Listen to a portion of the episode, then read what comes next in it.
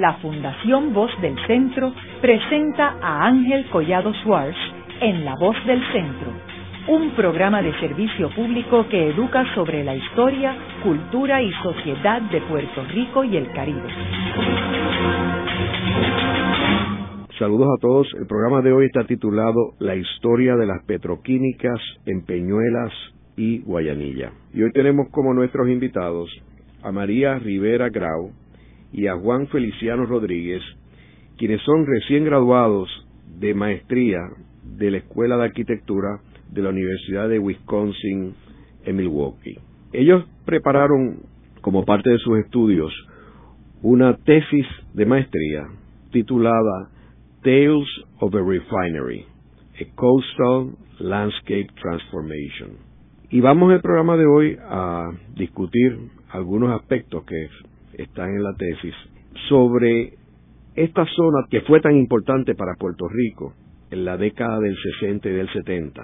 ¿Y qué pasó con esa industria y por qué surgió esa industria? María, me gustaría comenzar el programa explicando y dándole detalles sobre esta zona. ¿Qué sucedía en esta zona de Peñuela y Guayanilla, que es al sur de Puerto Rico y al oeste de Ponce, entre Ponce y Mayagüez?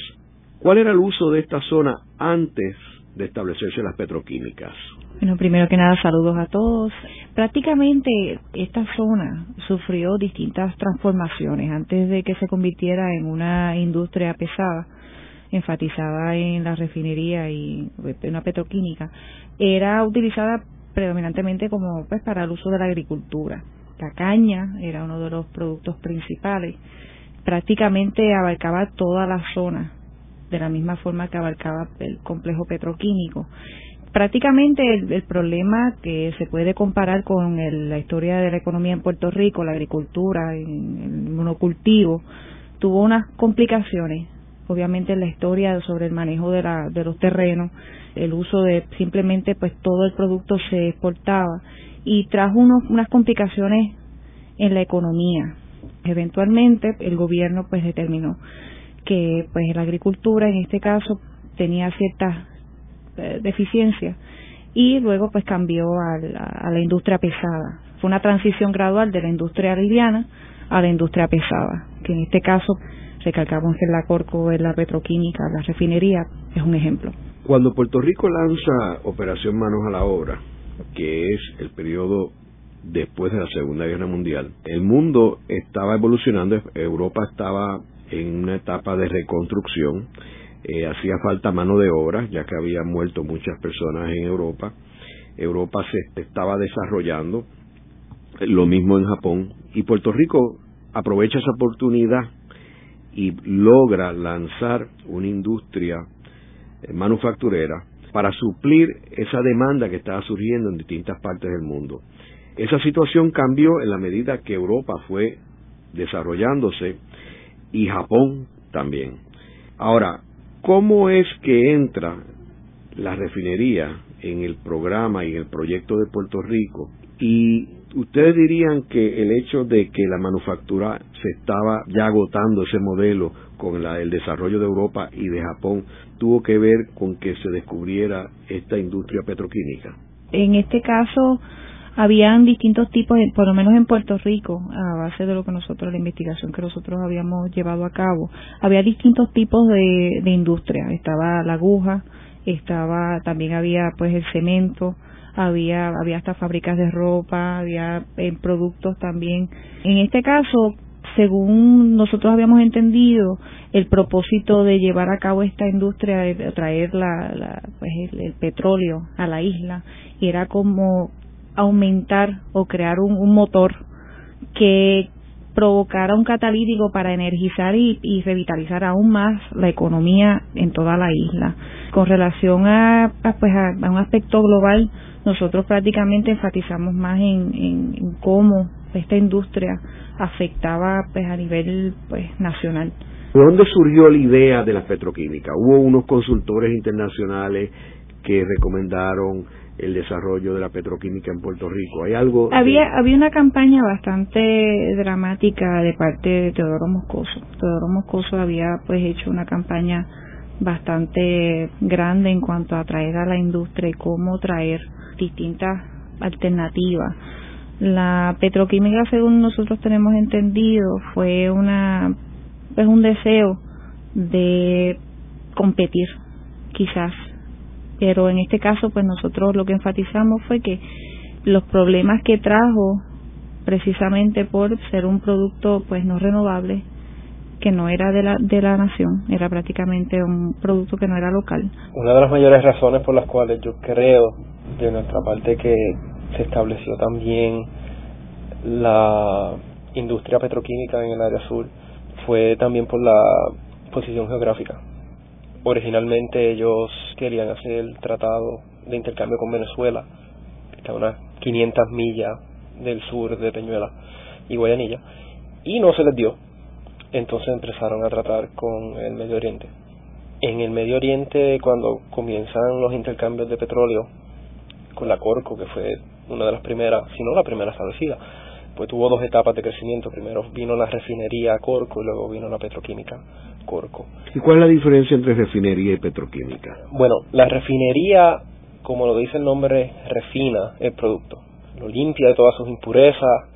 Y la petroquímica de lo que se encarga por lo general, hasta donde tengamos entendido, es de que con ese byproduct ellos lo siguen refinando de manera tal que otros productos pueden ser utilizados de manera que pues se pueda seguir extendiendo. Por ejemplo, ahí surgió también un, una manufactura de jabones industriales, por ejemplo. Y era gracias a ese byproduct que salía de la refinería originalmente. Cabe enfatizar de que el plan maestro, hasta donde tenemos entendido, de todo el complejo era crear una industria aglomerada. No me quisiera salir mucho de la tangente, pero es de cierta manera como funcionan las farmacéuticas en Barceloneta. Es un aglomerado del cual muchas industrias se benefician las unas de las otras. El desperdicio de una es la energía de otras y de ahí entonces una se nutre. En este caso, eso es lo que nosotros pues prácticamente enfatizamos en nuestro estudio, era como decir el funcionamiento de la industria, cómo funcionaba y cómo afectaba a Puerto Rico. En aspecto a nivel global, pues no sabíamos, no tenemos referencias que indicaran que el propósito de la petroquímica era para crear una industria en competencia o competitiva a nivel global, sino era para establecer o salir de una problemática económica que había a través de pues de unos sistemas o una actividad industrial. En aquel entonces el petróleo era muy barato, 3 dólares el barril en los 70. Cuando se da la crisis del petróleo en los años comienzo de los 70, creo que fue en 73, 74, el barril llegó a alcanzar unos 55 dólares, que estamos hablando de una diferencia grandísima del costo de 3 dólares a casi 50 dólares. De nuestra parte, pensamos que era la, disponibilidad del producto. O sea, un producto barato, en abundancia, había mucho mercado, estaba bastante accesible. Puerto Rico pues tenía su costa, tenía básicamente toda la bahía de Guayanilla y, y Peñuelas disponible para el tratado de petróleo y llegaban montones de barcos a básicamente descargar en, en, la, en lo que le llaman el tank farm de la Corco, que tiene más de treinta y pico de tanques para poder almacenar el producto que eventualmente era redistribuido a través de, pues, de la isla y me imagino que salía después de la isla también una vez ya estaba pues refinado. ¿Cuándo es que se establece la primera de estas petroquímicas? Primera fue una refinería que fue la Corco, fue la inicial. Y luego de esto surge la Union Carbide, que también fue que es la segunda más grande que existe. ¿En qué año estamos hablando, Juan? Esto estamos hablando de comienzos de los 60, hasta donde tenemos entendido, la Corco refinería comenzó en el 56, no tenemos el mes. El área de la petroquímica de la Corco comenzó ya luego en mediados de la década de los 60. Y luego de esto vino una cadena desenfrenada de otras industrias. Esto incluye la Puerto Rico Olefin, incluye la Union Carbide, la Peerless, incluye la Oxochem, PPG. la PPG. Cabe recalcar que existen dos generadoras de energía lo que son la ecoeléctrica y lo que es la Costa Sur, que de cierta manera fueron parte del plan maestro. Cabe enfatizar de que la idea era de que Costa Sur, que básicamente fue de las primeras implementadas, o la primera de estas generadoras de energía, su propósito original era también suplir energía directa a básicamente el complejo completo. Mucho después fue que vino la ecoeléctrica. La, ecoeléctrica fue para mediados de los 90, estuvo en planificación y eventualmente pues creo que fue para el 2000 que comenzó a operar. Hay que recalcar que aquí lo que tenemos es que fue para mediados de los 50 cuando se, se empezó la Corco.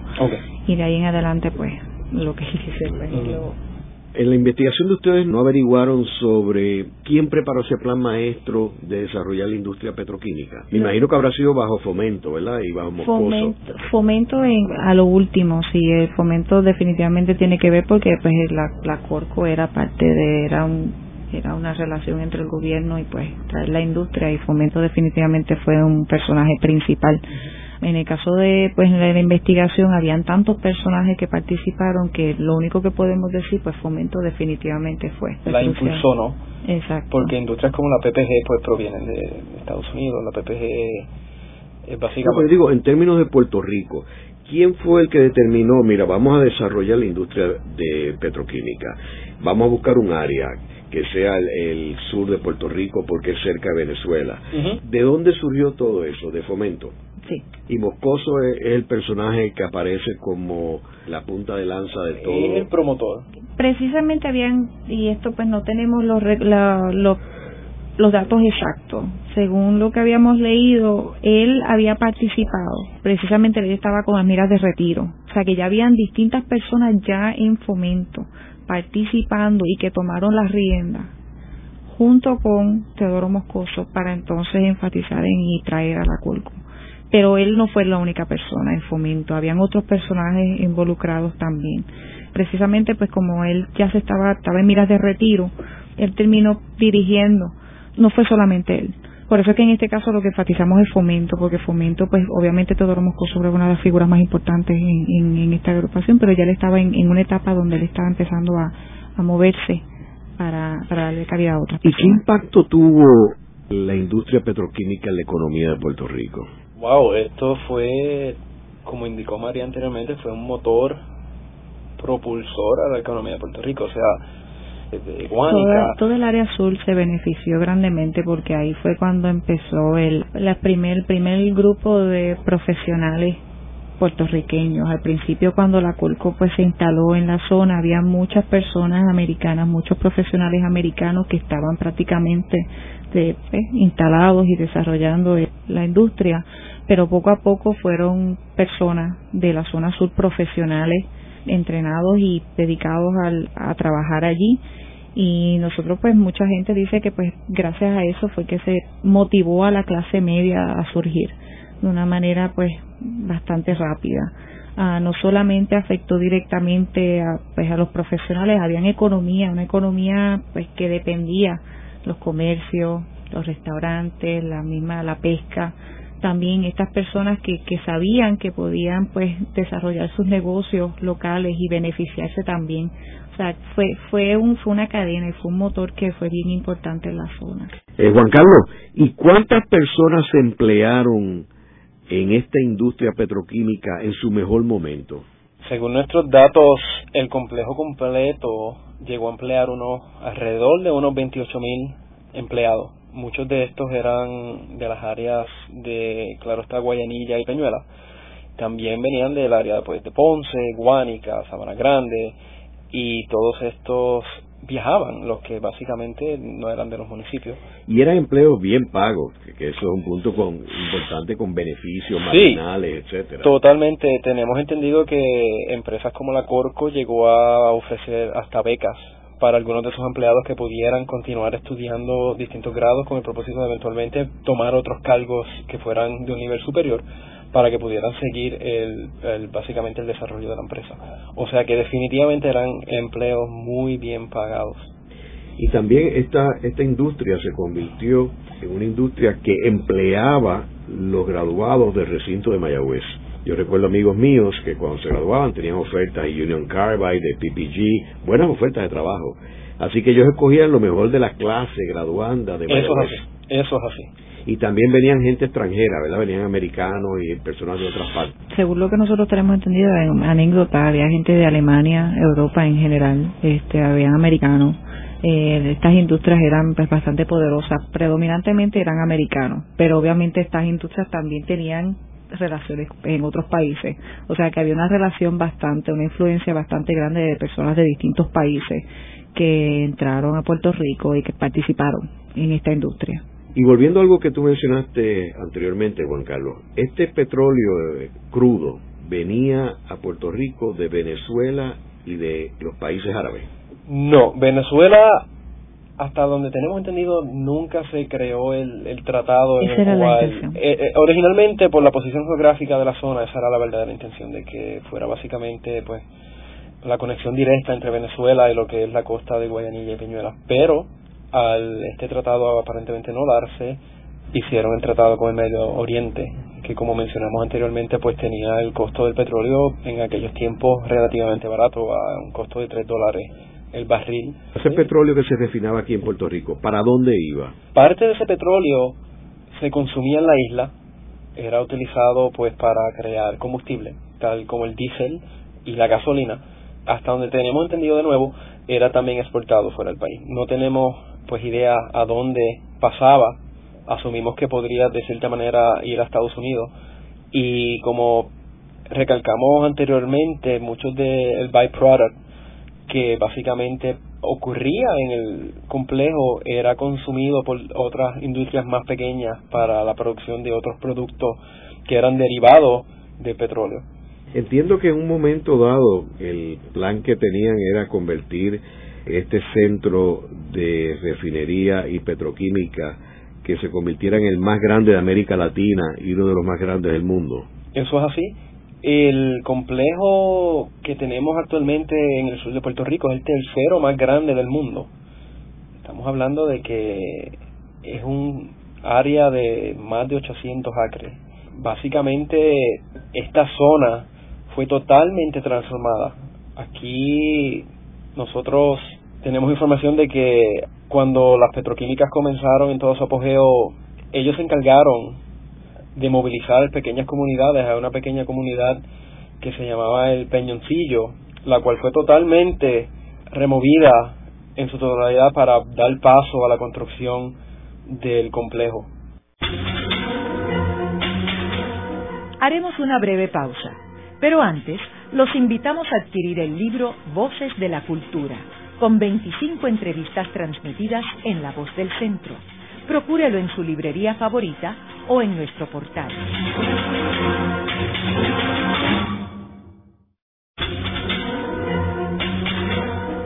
Regresamos con Ángel Collado Schwartz en La Voz del Centro. Continuamos con el programa de hoy titulado La historia de las petroquímicas en Peñuelas y Guayanilla Hoy con nuestros invitados María Rivera Grau y Juan Feliciano Rodríguez, quienes son recién graduados de maestría en la Escuela de Arquitectura de la Universidad de Wisconsin en Milwaukee y quienes hicieron su tesis para el grado sobre el tema de este programa. En el segmento anterior estuvimos hablando que las petroquímicas surgen inicialmente en Puerto Rico a mediados de la década del 50 ya Puerto Rico eh, se está convirtiendo en un país con una economía en desarrollo, pero ya en una etapa madura eh, y ya estaba recibiendo una competencia directa de eh, Europa y de Asia en la medida de que los países que habían sido afectados económicamente durante la Segunda Guerra Mundial se reconstruían y entraban al mundo de la economía globalizada.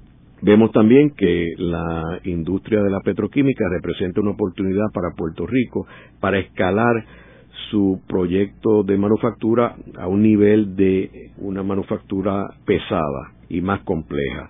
Ya Puerto Rico tenía una clase educada que no tenía 20 años antes y particularmente en el recinto de Mayagüez de la Universidad de Puerto Rico se graduaban un grupo de ingenieros muy preparados. Y de ahí surge la oportunidad de desarrollar la industria de la petroquímica, que llega en su mejor momento a emplear cerca de 28 mil personas, muchos de ellos muy bien remunerados. Vemos que en esta zona, esta industria desplaza a la industria de la agricultura y de la pesca. ¿Qué efecto tiene desde el punto de vista ecológico todo este complejo el recurso natural de Puerto Rico. Bueno, Ángel, cabe recalcar que este impacto fue uno colectivo.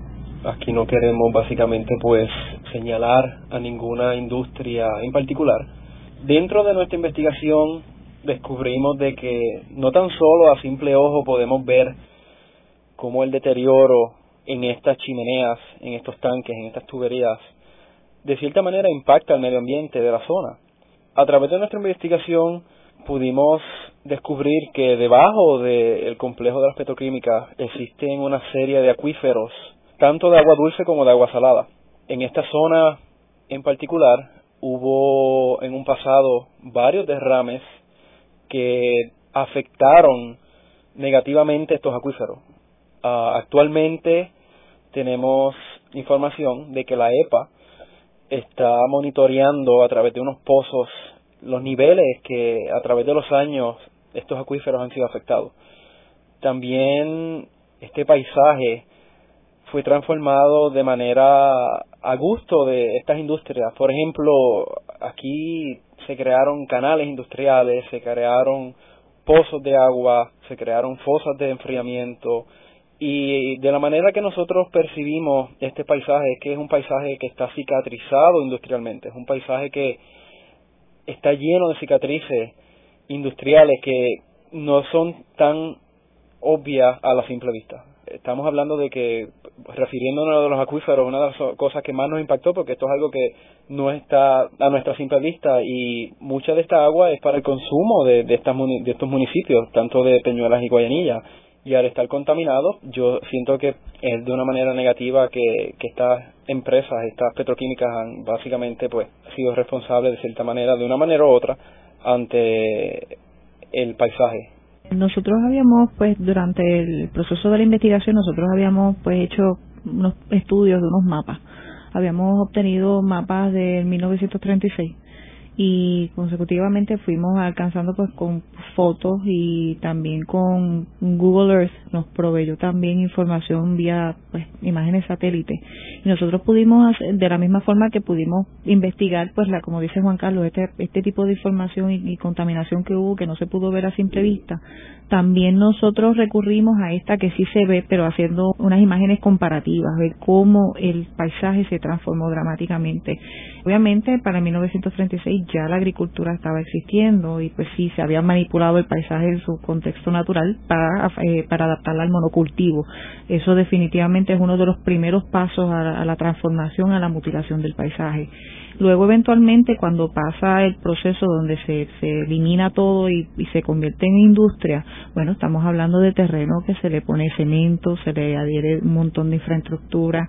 También, pues, como dijo Juan Carlos, pues estamos hablando de, de industrias que bregan con mucho químico, que las emisiones de, de aire que también este afectan grandemente al, al, ecosistema. O sea, son son múltiples actividades que se han llevado a cabo desde el agua, el aire, la mutilación al paisaje que, que han afectado definitivamente al, al ambiente. Es importante señalar que en el 1973 surge la guerra en el Mediano Oriente, conocida como el Yom Kippur War, eh, y esa guerra lleva a que los países que producen petróleo, por primera vez en la historia, hacen un embargo a los Estados Unidos y crea una crisis mundial que nunca había sucedido antes en la historia de la humanidad. Y eso lo que hace es que dispara el precio del petróleo a un nivel nunca antes alcanzado. Y eso creó un problema serio para el complejo petroquímico de Peñuelas y Guayanilla, ya que el precio del crudo aumentó dramáticamente y Puerto Rico no pudo adaptarse al mercado local forzando a la principal de las firmas petroquímicas, la Commonwealth Oil Refining Company, conocida como Corco, a que se acogiera a la ley de quiebras. Ese paso de cogerse a la ley de quiebras llevó a un efecto dominó sobre el resto de las corporaciones, lo cual terminó con el cierre de las operaciones de la industria prácticamente en una forma casi instantánea. Ahora, en la medida que estas corporaciones van abandonando Puerto Rico y dejan las comunidades abandonadas las personas desempleadas. De hecho, en el trabajo de ustedes reproducen una portada del periódico El Nuevo Día, en la cual el titular es Trágica situación en Peñuelas, millonaria y devastadora la pérdida del municipio por el cierre de la refinería. Y se ve un hombre muy triste, eh, desempleado encima de un barril, de uno de los 12 millones de barriles que tenía Corco en Peñuelas. En la medida que estas firmas van abandonando a Puerto Rico, ellos no asumen ninguna responsabilidad por el problema y el daño ecológico al país. Ellos, hasta donde yo creo que mi opinión sería de que ellos están cooperando. Ellos están haciendo lo, que pueden para poder básicamente lidiar con la situación. Es bastante obvio lo que ha sucedido en la zona. Y gracias a, entendemos nosotros, la comunicación y básicamente lo que es tal vez lo que se les ha acusado, ellos han de cierta manera cooperado con estas agencias federales como lo es pues la EPA, lo, lo que es la Junta Ambiental de Puerto Rico, y algunas de ellas están básicamente, pues, como vuelvo y, digo, eh, cooperando y dejando que en su zona se puedan conducir monitoreos para básicamente pues indicar qué tan grande fue el impacto que tuvieron a través de los años al medio ambiente, a la ecología del área. ¿Y sabemos si algunas de las agencias federales que tienen que ver la cuestión ambiental tuvieron alguna participación para cotejar que los productos y los ingredientes tóxicos no fueran a afectar a la comunidad. Mm, en este caso, pues como eh, hay que, en, resumidas cuentas, yo creo que la forma en que esta industria creció, se desarrolló, fue bastante rápida y de, así mismo cayó. Con la evidencia basta de que pues la zona está devastada, está bastante contaminada. El ver eso, nosotros pues pensamos, esto se pudo haber quizás modificado, se pudo haber eh, monitoreado de una manera un poquito más responsable. Nosotros estamos en, en, nuestra opinión de que para las condiciones en que está este esta zona se pudo haber eh, monitoreado mejor. Yo creo que la intervención de la EPA no es que sea reciente, pero se está empezando a enfatizar un poquito cada vez más, precisamente por el salud de la, de la comunidad que vive cercana a ella. Y pues ha sido un reto, porque pues estamos hablando no solamente de la EPA, son distintas, estamos hablando de de, de, mantener un contacto, una comunicación directa con muchos miembros de la industria, con la comunidad y con pues con la agencia federal, y yo entiendo que eso es un reto. Lamentablemente, como está esa zona, yo creo que pudieron haber hecho un montón de cosas de una manera más apropiada que a nuestro extender no, no, no lo hicieron. Otra cosa que quisiera enfatizar aquí es que creo que no lo hemos hecho aún, es que la zona, para el desconocimiento de muchos, la zona no está totalmente muerta, o sea, la zona no está totalmente decomisionada. Aquí todavía existen industrias que están operando. Por ejemplo, la Corco cerró el grueso de sus operaciones, pues estamos hablando hace años, pero sin embargo ellos todavía operan a una menor escala, ellos todavía almacenan gasolina, ellos tienen sus laboratorios que operan, ellos todavía operan su terminal marino. Como le digo, hay cierta actividad que todavía está ocurriendo en la zona. Creo que la, la que mayor impacto tiene en este momento es pues la costa sur, que es la que más actividad tiene, al igual que la ecoeléctrica.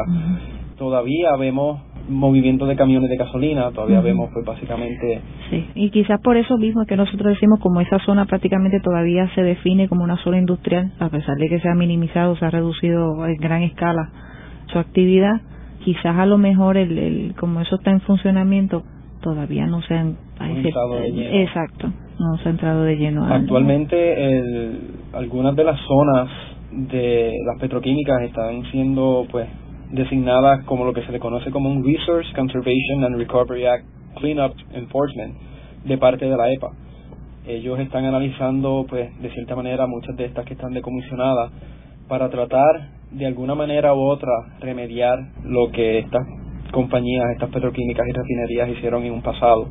Y en términos de arquitectura, ¿cuál fue el diseño que se utilizó en todo este complejo? ¿Hubo algo particular o nosotros prácticamente, precisamente de eso se trata nuestra tesis, era pues qué era lo que íbamos a hacer. Nosotros no entramos en una tipología directa, lo que hicimos fue investigar y tratar de entender en su mayor escala pues qué fue lo que pasó y hacia dónde puede ir el, esta pues esta historia de, de, la refinería como nosotros decimos nosotros enfatizamos directamente con la comunidad yacente de la zona hay un punto donde un espacio que está entre medio de la comunidad que es una comunidad que, compone de unos habitantes con una iglesia y una escuela intermedia está la industria justamente al lado. Nosotros lo que estamos tratando de hacer es un catalítico donde pudiera intervenir estos sistemas, tanto de la agricultura que existió en un pasado, la industria que está pues obviamente que, que ha pues causado tanto trauma y la comunidad para tratar de crear un convenio entre estos tres sistemas y hacer algo que genere un pues un movimiento un poquito más sustentable a la hora de, de si se va entonces a, utilizar la industria no necesariamente porque sea industria tiene que ser dañina. La agricultura a pesar de que ha sido pues un fracaso en el aspecto del monocultivo no necesariamente se tiene que seguir bajo las mismas prácticas. Y también está la educación que es un es un enlace increíblemente importante para pues para el progreso de, de una civilización de una comunidad y ahí es que entonces nosotros pues decidimos pues entrar, crear un centro donde ajusten estos sistemas, que es un, Juan Carlos tiene el nombre aquí. Es Básicamente lo que estamos tratando de sugerir aquí es un, es un instituto o centro para investigaciones ambientales y tecnológicas. Como mencionamos anteriormente, nosotros notamos que aquí había una, si podemos decirlo así, una comunidad científica que llevan sus monitoreos y sus estudios. Cabe recalcar que la NOAA tiene sus boyas en la costa entre Guayanilla y Peñuelas, ellos estarán haciendo sus monitoreos también. Y también la Junta de Calidad Ambiental, la USGS, está también llevando a cabo estudios en básicamente en los suelos y en los acuíferos, la EPA. Hay actividad ocurriendo tanto industrial y en el campo científico y decidimos tratar de crear este centro de investigación en la cual todas estas agencias, de, de alguna manera u otra, puedan cooperar entre sí para ayudar a remediar de cierta manera lo que todavía está ocurriendo en la cercanía de, de las petroquímicas, ¿no? de, de la refinería y que de cierta manera la comunidad se beneficie a través de la educación. Quisiéramos que este centro sea un centro didáctico en el cual las personas pudiesen ir y aprender sobre este paisaje, lo que fue y por qué esa chimenea ya no operan una cosa que nosotros queremos recalcar es que nosotros nunca visualizamos este terreno obviando o tardando de deshacernos en su totalidad de estas infraestructuras industriales. Algunas de ellas fueron removidas a lo largo del tiempo mientras estas compañías fueron quebrando, ¿no? Pero nosotros nunca visualizamos que era lo correcto tratar de remover todo y pretender que nada sucedió, ya que esto es parte de nuestra memoria colectiva. Esto es algo que ya está básicamente inculcado en, nuestra cultura y es algo que no podemos negar y nos sirve como ejemplo para no tratar de volver a caer en los mismos errores y no volver a seguir mutilando paisajes como este. Así es, y en ese en el programa que nosotros estamos tratando de, pues, de promover es decir, pues mira, si vamos a seguir con la industria, ¿qué tipo de industria nosotros podemos auspiciar? Hay muchos programas de reciclaje.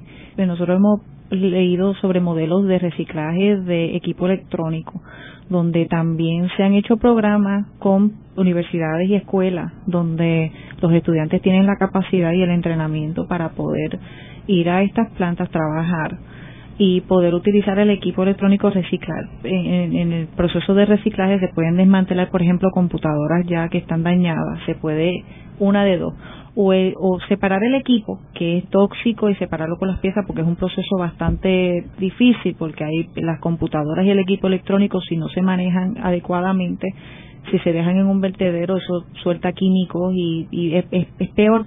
El procedimiento de reciclaje de equipo electrónico se puede desmantelar el equipo de una manera adecuada o estos estudiantes o empleados que trabajen pueden tener la capacidad y el entrenamiento para reparar computadoras. Nosotros habíamos utilizado un modelo en Argentina en una escuela que tenía un programa que era para mejorar el currículo de la escuela de ingeniería, donde motivaba a estudiantes de ingeniería a empezar a desenvolverse en trabajo técnico, donde podían coger eh, equipo viejo, eh, electrónico, computadora, repararlas y dárselas a, computadoras ya restauradas a miembros de la comunidad, a escuelas, a comunidades que no tienen la, capacidad para pagar por una computadora. ese tipo de programa que crea un convenio directo con las universidades, con la comunidad, es prácticamente lo que nosotros estamos pues tratando de decir, pues mira, esto a lo mejor puede ocurrir, pero a la misma vez la industria participa. Otro programa que nosotros también estamos promoviendo es eh, la agricultura urbana. De hecho, este nosotros hemos utilizado ese modelo en Wisconsin. Hay un centro que se llama Growing Power que lo que hace es que utiliza el, el ejercicio de la agricultura urbana, que es a escala menor, donde enseña a miembros de la comunidad en una región urbana densa para poder eh, saber manejar lo, con lo, que, lo, importante que es la agricultura y lo que también trata de es responder a los efectos del monocultivo que ha afectado tanto a la ecología y al ambiente pues, en, en cualquier país. Y ese tipo de programas son programas que son dinámicos, es un programa bastante diverso, pero que se pueden combinar en un centro en específico donde se involucra la relación entre la comunidad, la relación de la industria con agencias privadas o agencias públicas y también para entonces traer la educación y la participación de estudiantes universitarios para también participar. Ahora, en términos de, de la arquitectura de este complejo, ¿ustedes dirían que hubo un plan maestro del uso de terreno de esta zona o fue esporádico y cada uno improvisando de acuerdo a sus necesidades? Bueno, yo creo que nosotros hicimos un buen esfuerzo en tratar de crear un pequeño master plan, un pequeño plan maestro en el cual pudiéramos tratar de conectar la comunidad directamente. Sí, pero eso ustedes, pero estoy hablando de cuando se creó la industria petroquímica. Ah, bueno, pues en, ese aspecto, en ese aspecto nosotros habíamos, pues, en el, en el research que nosotros habíamos hecho, hay, hay unos, unos diseños estándar estandarizados que enfatizan en el funcionamiento, es más funcional. Este, cuando se hizo la petroquímica Corco, pues yo me imagino, y esto estoy especulando, que se hizo bajo unas dimensiones, pero tuvo que haber, yo creo que tuvo que haber habido un master planning económico para relacionar más compañías y, agrandar la industria.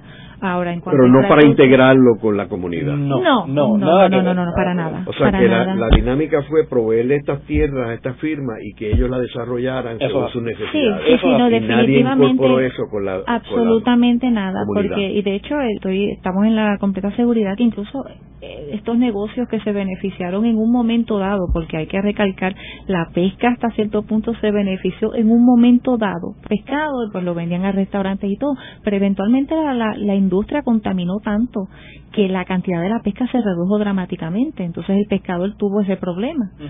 O sea que no, la, la industria definitivamente no pensó absolutamente en, los, los intereses de la comunidad y sus alrededores. Luego de la pausa, continuamos con Ángel Collado Schwartz en La Voz del Centro.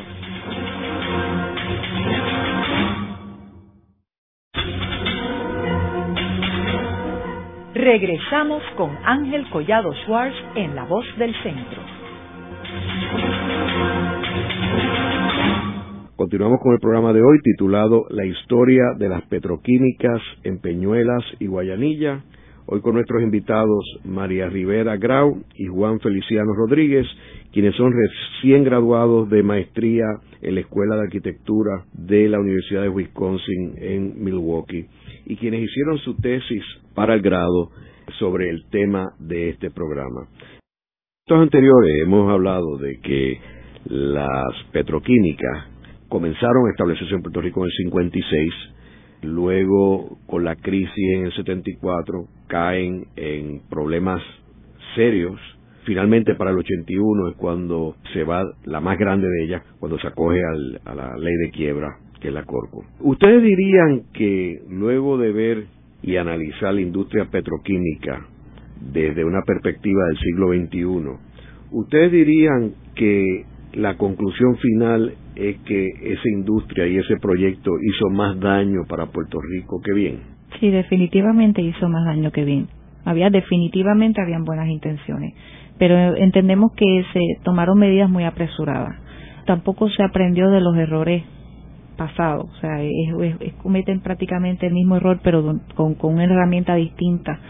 En la agricultura, recalcando otra vez, uno de los problemas que hubo en la agricultura es que se, se utilizaron los terrenos, se abusaron de los terrenos en productos que eran exportados y no se podían consumir en, en, el país.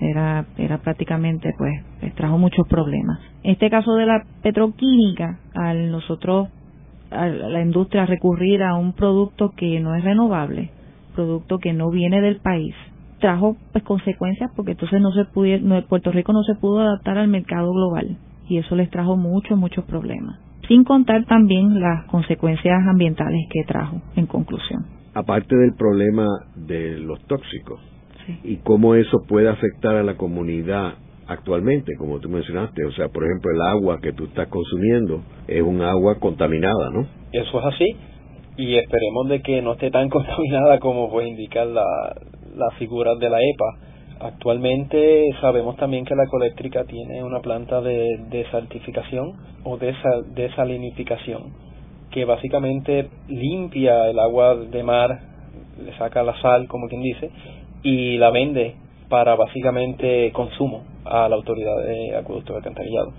O sea que yo creo que ya esa conciencia existe de que los acuíferos que están justamente debajo de los petroquímicos no, son para siempre y si no se hace algo pues van a continuar contaminados porque ellos solos no se van a limpiar. Y hay un problema también que el hecho de que esta industria era una tan especializada cuando desaparece la industria pues queda una cantidad de personas desempleadas que no es fácil localizarse a otra posición.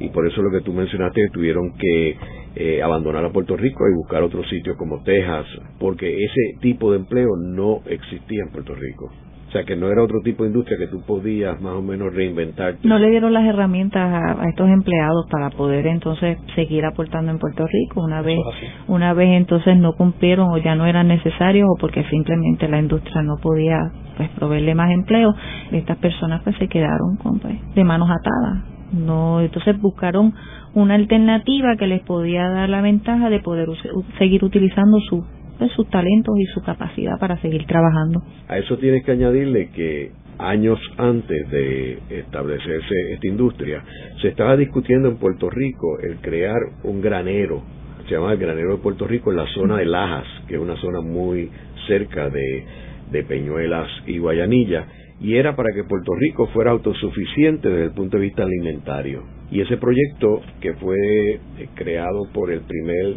secretario de Agricultura de Puerto Rico junto con Cornell University, murió debido a que los terratenientes no estuvieron de acuerdo con que les expropiaran los terrenos. Por cierto, en estos terrenos hubo expropiación también, ¿verdad? Sí, sí, sí. hubo Definitivamente.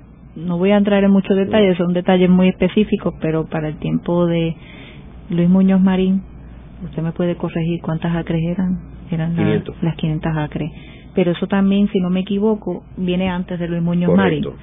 Lo que pasa es que no se implementaba, fue cuando Luis Muñoz Marín entonces se, se llevó a cabo un poquito más riguroso. Pasó pues en cuando pues había este problema de, de terratenientes o ya sean industrias, porque eran, si no me equivoco, eran industrias del cultivo de caña, que tomaron grandes cantidades de tierra, era una mala administración de las tierras y solamente se cultivaban unos cuantos productos, pero no había variedad, estos productos eran para un consumo específico, no era lo suficiente para alimentar una población. Pero que es irónico que no se expropió el terreno para la agricultura, pero sí se expropió para poder establecer estas industrias petroquímicas. Eso es así, Ángel. Cabe recalcar que cerca de los terrenos de las petroquímicas existe aún día la central Rufina en Guayanilla, la cual básicamente pues, ahora mismo ya en ruina. Y es también otro ejemplo de cómo las petroquímicas reemplazaron la agricultura y cómo han transformado el paisaje a través de los años. Y en términos del terreno como está ahora, que es un terreno baldío, y es impresionante, yo le invito a los radioescuchas que visiten a Guayanilla particularmente, y si van a un, hay unos restaurantes que están encima del agua, uno come pescado y cuando uno sale rumbo a Ponce y coge la ruta que es por la costa, pues uno ve todo este esto complejo desde otro ángulo que no se ve desde la carretera número 2. Eso es así, eso es así, tiene distintas caras. Nosotros pensamos que hay una especie de belleza sublime debajo de toda de todo este bosque de, de chimeneas y tanques y tuberías que es bien apreciado cuando uno está dentro y no solamente cuando uno pasa pues por la número 2 que solamente ve pues un asomo de las chimeneas y de los tanques yo creo que definitivamente cuando uno está ahí uno siente la escala. Eh, es un área inmensa. Y hoy día de cierta manera es un poco difícil de apreciar dada que la vegetación ya está bastante alta. Y en algunas zonas lo único que percibes es pues vegetación, o sea que pero cuando tú lo ves de un ángulo aéreo, de una fotografía aérea, tú notas que muchas de estas zonas que fueron abandonadas, la naturaleza está totalmente dominando y creciendo entre medio de ellas. Entonces aquí donde esta belleza empieza de cierta manera a revelarse según nuestro entender. ¿Quién es el dueño de esos terrenos? Hay tanto. Hay muchísimo. La Corco es de cierta manera el que más real estate tiene en la zona. La Corco operó con muchos joint ventures, que se le llamó. Y la Corco actualmente posee el mayor pedazo de tierra que pues básicamente el área que operaban ellos, que era la Corco. Tienen también un terminal grandísimo, que es el más grande que tienen. Hay unos terrenos que están inutilizados que de los hermanos Valdevieso. No sabemos quiénes son. Y, y esta es información que nosotros hemos obtenido en, en mapa que hasta ahora, o sea, que esto actualmente pues puede ser distinto, a lo mejor esos terrenos, a lo mejor el gobierno los tiene, o a lo mejor pues ya de otra industria, todavía no no tenemos esa información. Pero son terrenos privados, sí, son terrenos privados. que está todavía sin desarrollar, esperemos que no se dé el hecho de que se siga desarrollando porque es un terreno que no es el terreno es bastante amplio. sí, y es el que está en, en contacto directo con la comunidad. Haremos una breve pausa, pero antes los invitamos a adquirir el libro Voces de la Cultura, con 25 entrevistas transmitidas en La Voz del Centro. Procúrelo en su librería favorita o en nuestro portal.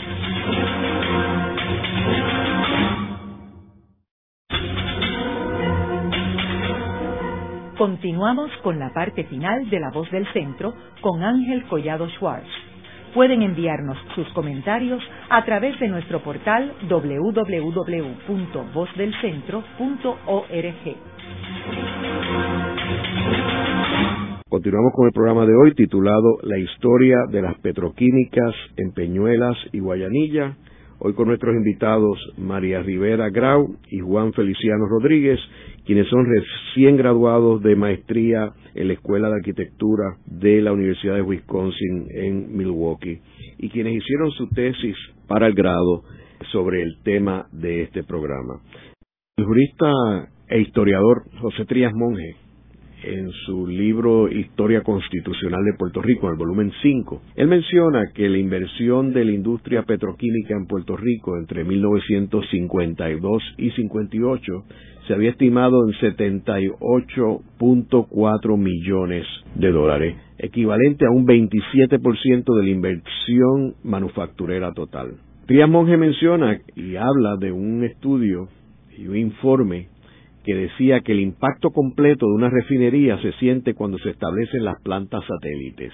En esa etapa es el que el empleo se expande considerablemente. De hecho, todavía en Puerto Rico no se ha llegado a este punto de desarrollo en la industria. Eh, ese es un informe que cita Trias Monge. Trias Monge añade y dice, el sueño no se realizó. Las empresas petroquímicas que se establecieron en el país eran compañías integradas con sus propias redes de abastecimiento y distribución. Su contribución a la economía del país sería importante, aunque relativamente pasajera, en el caso de muchas de ellas por lo ocurrido a los precios del petróleo. Pero la esperanza de que se produjese a la larga un vasto sistema de entidades satélites no era realista. La contribución de la industria al empleo se mantendría baja. Trías obviamente no habla del daño que se le hizo al ambiente a través de esta industria y la contaminación a esta región. Eh, vemos también que en un informe de eh, la Corco, ellos están hablando actualmente de que ellos están tratando de limpiar el área junto con las agencias del gobierno federal como del gobierno de Puerto Rico. En términos de lo, que ustedes han estudiado de este proyecto y a la luz de este abandono en la zona y el problema de la contaminación, ¿qué ustedes creen que se debe hacer con esta zona abandonada? Bueno, en primer lugar lo que estamos tratando de hacer es hablar de ello mantener una comunicación, ponerlo en la mira.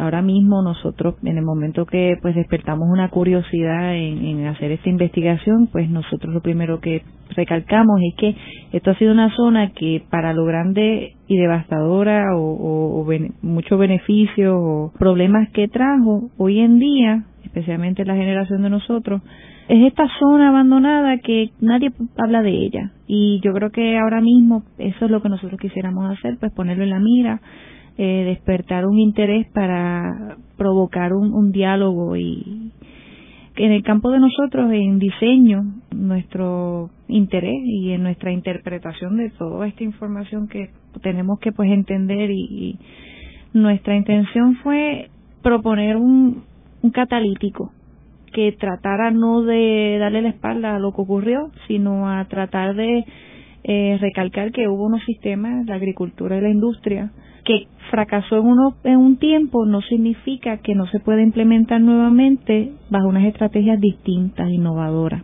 Una de las cosas que aprendimos también fue que cuando se desarrolló la industria y se desarrolló la agricultura, no se tuvo en cuenta unos, unos aspectos importantes, que es la que antes que, que los recursos, el recurso humano es extremadamente importante y pues la comunidad que pues que vive alrededor de, estos sistemas. Si se trajese la industria, obviamente la industria no se ha eliminado, pero de traer nuevas industrias o, aplicar la agricultura, pues se debería tener en consideración ese aspecto. Y eso es lo que nosotros tratamos de, de hacer en nuestra propuesta. Ahora, esto significa que, como dije, lo primero que hay que hacer es poner esta zona en la mira, crear discusiones, traer, eh, llamar la atención de, distintos profesionales, ambientalistas, historiadores, biólogos, diseñadores, vecinos, cualquier persona que tenga un interés en, transformar este lugar y eh, tratar de, de aportar cualquier idea que pueda beneficiar. Eso es así, yo creo que nosotros tenemos fe, esto no está perdido. Como María mencionó anteriormente, hay unos esfuerzos de parte del gobierno y de estas compañías para tratar de remediar lo que en un pasado han hecho. Como enfatizamos anteriormente, hay algunas de estas empresas que ya se fueron desmantelando al cabo del, del tiempo y fueron movidas de Puerto Rico. Desconocemos si fueron básicamente reinstaladas en otro país, pero sabemos que han sido removidas. Lo último que descubrimos recién llegados a Puerto Rico, porque nosotros no hemos parado de seguir leyendo sobre el tema, es que actualmente hay unos planes para crear de nuevo una industria, pero en este caso tenemos información de que es una industria que es para reciclar algunas de estas infraestructuras industriales que ya no están en uso, para comenzar de nuevo otro ciclo en el cual comience a generar empleo y de cierta manera ayude a remediar lo que en un pasado fue algo que no funcionó tal y como se planificó. Y tenemos algunos modelos de otros países que han tenido situaciones como la de Puerto Rico y que han hecho ellos con esa infraestructura. Eso es así, Ángel. Yo hace varios años tuve la oportunidad de estar en Alemania y fui a un parque ecológico famoso en el área, el parque, perdonen la pronunciación en alemán, se llama el Landschaftspark Park en Duisburg Nord en Alemania, esto es cerca de Netherlands, y esto era básicamente una zona industrial grandísima en Alemania que fundía acero para crear armamento, para básicamente armar el ejército alemán. Esta zona quedó abandonada debido a las diferencias que básicamente impactaron a Alemania durante las distintas guerras y quedaron abandonadas similarmente de la manera que quedó abandonada la petroquímica aquí el gobierno alemán hizo una competencia en la cual se invitaron a varios arquitectos paisajistas y muchos de ellos pues optaron por remover muchas de estas estructuras, pero hubo una propuesta que se basó en la memoria. Ellos dijeron de que ellos no podían básicamente remover lo que una, en un tiempo fue parte de, de, este, de esta historia alemana. Y esta firma fue la firma que se llama Latin Partners. Ellos básicamente decidieron trabajar con lo que ya existía. Ellos dejaron intacto el área industrial y crearon alrededor de toda esta industria una serie de senderos, caminos. Ellos, por ejemplo, no tenían acceso al océano y muchos de los tanques los convirtieron en piscinas gigantes para que las personas tuvieran acceso a nadar. Yo, honestamente, cuando presencié todo esto, me dio mucha alegría porque de cierta manera me identifiqué con lo que teníamos en el patio de nuestra casa, por decirlo así. Por primera vez vi que el lugar tenía tiene remedio. Otro ejemplo es en Seattle, Washington, lo que se le conoce como el Gasworks Park. Esto también fue en un pasado, fue un lugar para almacenaje de gas y este lugar, bajo circunstancias similares, quedó abandonado. Fue readaptado por Richard Hack que lo convirtió en un parque ecológico en el cual consta con áreas para eh, reuniones entre la comunidad, tiene sundials, tiene muchos senderos, en el cual se crea de nuevo este espíritu cívico bajo el cual la comunidad vuelve a renacer. Como esto existe muchísimo más, eh, recientemente en Nueva York abrió uno hace poco que consiste en unas vías de tren que estuvieron abandonadas por muchos años y estas vías, contrario a ser removidas, las usaron a su favor y estas vías fueron diseñadas por la firma de arquitectos paisajistas que se llama Field Operations y la firma también de dealers Profidio Renfro y lo convirtieron en un parque que recorre todo el recorrido de lo que fue en algún momento el, las vías de tren. En el programa de hoy hemos discutido la historia de la región petroquímica de Puerto Rico. En la década de los años eh, 50 en los pueblos de Peñuelas y Guayanilla se desarrollaron varias instalaciones para industrias petroquímicas. La Corco, PPG, Union Carbide fueron los principales corporaciones en este complejo de industrias petroquímicas. Debido a la crisis de petróleo en la década de los años 70, a raíz de la guerra de Yom Kippur, estas instalaciones cerraron operaciones. Eh, actualmente alrededor de 3.500 cuerdas de terreno están abandonadas con los efectos de la contaminación de estas petroquímicas. El gobierno, junto con algunas de estas empresas que todavía están en operaciones, tiene la responsabilidad de limpiar esta zona. Y una vez estén limpias, como hemos presentado en este programa, se deben evaluar distintas opciones para el uso de esos terrenos. Y hemos visto casos como el de Alemania o Seattle, donde se han utilizado terrenos abandonados en situaciones similares y el cual se integra al uso de la comunidad. Muchas gracias. Gracias. Gracias a ti. Esta ha sido una producción como servicio público de la Fundación Voz del Centro. Los invitamos a sintonizarnos la próxima semana a la misma hora. Y recuerden que pueden adquirir el libro Voces de la Cultura en su librería favorita o en nuestro portal